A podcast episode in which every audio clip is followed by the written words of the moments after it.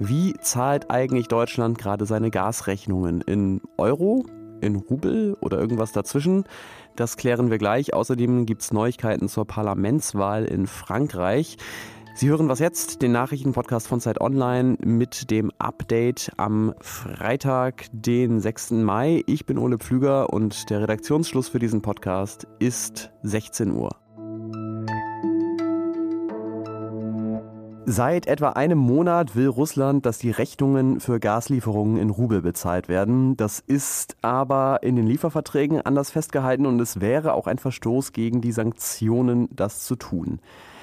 Aber seit etwa zehn Tagen bekommen Polen und Bulgarien tatsächlich kein russisches Gas mehr, weil sie sich weigern, Rubel zu zahlen. Zum Beispiel Deutschland bekommt aber weiterhin Gas. Und die logische Frage, die sich daraus ableitet, hat sich unser Hörer Stefan auch gestellt. Was ist denn mit den anderen europäischen Ländern, wie Deutschland zum Beispiel? Zahlen die etwa gerade in Rubel, so wie Putin das will? Die Antwort darauf nehme ich jetzt mal schon vorweg. Sie lautet nämlich eigentlich nein, aber es ist kompliziert. Und über das richtige Zahlungsverfahren sind sich auch die deutsche Regierung und die EU-Kommission gerade uneinig. Worum es geht, wird mir jetzt Marc Schieritz erklären aus dem Wirtschaftsressort der Zeit. Hallo Marc. Hallo. Ende Mai muss ja der deutsche Kohle- und Gasimporteur Uniper seine jüngste Rechnung an Russland bezahlen. Wie dürfte er das denn nach Ansicht der EU-Kommission tun, ohne dabei die Sanktionen zu unterlaufen? Ja, also die Kommission hat dazu gesagt, die Verträge sind in Euro, deswegen darf auch nur in Euro bezahlt werden. Jetzt ist die Anschlussfrage, was heißt das eigentlich in Euro bezahlen? Da sagt die Kommission, in Euro bezahlen heißt, dass ich als Gasimporteur auf ein Konto einen Eurobetrag überweise und damit ist Schluss. Also es darf keine weiteren Zahlungsschritte mehr geben. Und das betreffende Unternehmen muss zugleich auch erklären, dass es den Vertrag als mit dieser Zahlung geleistet erfüllt ansieht. Das ist jetzt aber die Sorge, dass da Putin bzw. Russland das als eine Art Zahlungsausfall werten würden. Und deswegen wollen Juniper und die deutsche Regierung jetzt einen anderen Weg gehen. Wie sieht der denn aus? Ja, also die haben sich jetzt, ähm, welcher Weg, das muss man vorhersagen, welcher Weg am Ende gegangen wird, das wissen wir noch nicht. Aber man hat sozusagen gesucht nach einem Weg, der es erlaubt zu behaupten, ich bezahle einen Euro und der es Putin zugleich erlaubt zu sagen, da wurde in Rubel bezahlt. Deswegen sieht das konkret so aus. Ich bezahle, sagen wir, ich bin Gasimporteur, ich überweise einen Eurobetrag auf ein Konto, dann habe ich noch ein zweites Konto und dieser Eurobetrag wird in Rubel umgetauscht und dann diesem zweiten Konto gutgeschrieben, wo dann der gleiche Betrag in Rubel umgetauscht draufsteht. So, und dann könnte man jetzt ja natürlich argumentieren, okay, ich habe in Euro bezahlt, stimmt ja auch. Danach hat die Bank meine Euro umgetauscht und Rubel draus gemacht. Und dieser Rubel ist auf dem zweiten Konto.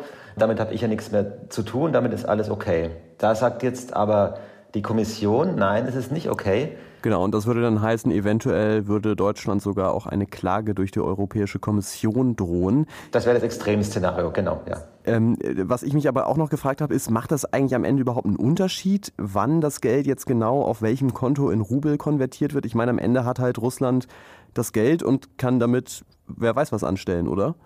Ja, das ist eine gute Frage, weil tatsächlich ökonomisch macht das keinen großen Unterschied, es geht deswegen auch nicht um eine ökonomische, sondern um eine juristische oder politische Betrachtungsweise, nämlich zu sagen, wenn das innerhalb von meinen Konten passiert, also den beiden Konten, die ich eröffnet habe, dann bin ich irgendwie beteiligt an dieser Geschichte. Also ich akzeptiere stillschweigend, dass Putin Rubel haben will und erst zufrieden ist, wenn er die Rubel hat.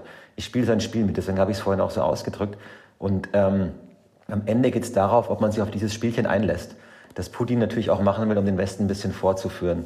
Und da haben Polen und Bulgarien eben gesagt, das machen wir nicht und denen ist das Gas abgedreht worden. Und da ist die Haltung der Bundesregierung, lieber mache ich dieses schmutzige Spielchen mit, ähm, als zu riskieren, dass wir jetzt hier in eine Rezession stürzen. Also auch viel Symbol- und Machtpolitik dabei. Vielen Dank dir, Marc Schieritz. Ja, ich danke. Seit knapp zwei Wochen wissen wir, Frankreich bekommt keine rechtsextreme Präsidentin. Marine Le Pen ist wieder gescheitert und Emmanuel Macron bekommt eine zweite Amtszeit. So klang das ja damals bei seiner Siegesfeier. Vive la République! Et vive la France! Wie viel Macht Macron in dieser Amtszeit haben wird, das klärt sich aber erst in gut sechs Wochen. Am 12. und 19. Juni nämlich wählen die Französinnen und Franzosen in zwei Wahlgängen ein neues Parlament. Auf Platz drei ist bei den Präsidentschaftswahlen der sehr weit links stehende Jean-Luc Mélenchon gelandet, nur knapp hinter Le Pen. Und Mélenchon will nun zumindest noch Premierminister werden. Und seine Chancen dafür sind seit heute vielleicht ein bisschen größer geworden.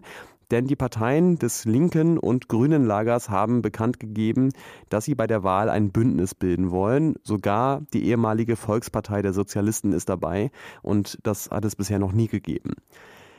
Das Ganze ist deswegen wichtig und interessant, weil in Frankreich ein Mehrheitswahlrecht gilt. Das heißt, aus jedem Wahlkreis bekommt die Kandidatin mit den meisten Stimmen einen Sitz in der Nationalversammlung und damit ist es natürlich leichter, diesen Sitz zu gewinnen, wenn man sich mit anderen Parteien auf gemeinsame Kandidaten einigt, statt einander die Stimmen wegzunehmen.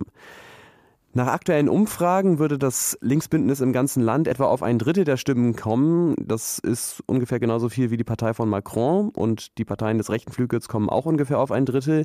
Das heißt, wie die Wahl am Ende ausgeht, da kommt es dann möglicherweise sehr im Detail auf die Stimmverteilung in den einzelnen Bezirken an. Was noch? Ich bin vor ein paar Jahren mal auf irgendeiner Reise in Süddeutschland, ich glaube es war in Franken, gefragt worden von jemandem, Ole, ist das ein normaler Name da, wo du herkommst? Und äh, es ist so lange her, ich weiß auch nicht mehr genau, was ich darauf geantwortet habe. Ich denke mal sowas wie, äh, ja, schon. Obwohl ich natürlich eigentlich besser sowas gesagt hätte wie, nee, eigentlich nicht, aber das Maria- und Josef-Kontingent hatten die Bayern schon komplett ausgeschöpft kann man nichts machen. Auch wegen dieser Anekdote gelten meine Gedanken heute den vielen kleinen Fites, die letztes Jahr geboren wurden und irgendwann in die Welt ausschwärmen werden. Fite ist nämlich, so hat es die Gesellschaft für deutsche Sprache heute mitgeteilt, bei Neugeborenen der Name mit dem größten Nord-Süd-Gefälle. Im Norden war Fite 2021 auf Platz 8 der beliebtesten Babynamen, im Süden auf Platz 239. So, und das hier wären ja vor ein paar Wochen noch die letzten Sätze in Was jetzt für diese Woche gewesen. Sie wissen es aber, wir haben inzwischen auch drei Wochenendausgaben für Sie. Die erste kommt morgen früh um 6 Uhr mit Pia Rauschenberger, die sich äh, die Sanktionen gegen Russland angeschaut hat und wie und ob sie eigentlich wirken. Außerdem gibt es dann natürlich auch wieder einen Tipp von uns, was Sie machen könnten dieses Wochenende. Ich gebe Ihnen jetzt aber schon einen Tipp für das Wochenende 11. 12. Juni. Das sind Samstag und Sonntag. Und am 11. Juni veranstalten wir das große Zeit Online Podcast Festival im Radialsystem in Berlin. Wenn Sie da dabei sein wollen, wir nehmen ganz viele verschiedene Podcasts auf, natürlich auch was jetzt, dann können Sie unter www.zeit.de slash podcastfestival jetzt noch Tickets bekaufen. Ich habe vorher nochmal nachgefragt. Es sind gar nicht mehr so viele verfügbar, also beeilen Sie sich besser, wenn Sie dabei sein wollen. www.zeit.de slash podcastfestival, das ist die Adresse. Eine weitere Adresse, die Sie sehr gut kennen, ist wasjetzt.zeit.de. Dahin können Sie Ihr Feedback, Ihre Kritik, Ihre Fragen schicken.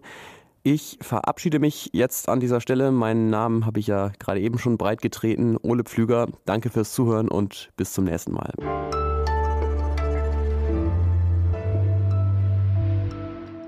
Morgen hören Sie dann eine neue Ausgabe mit Moses Fendel. Ah nee, das ist erst übermorgen.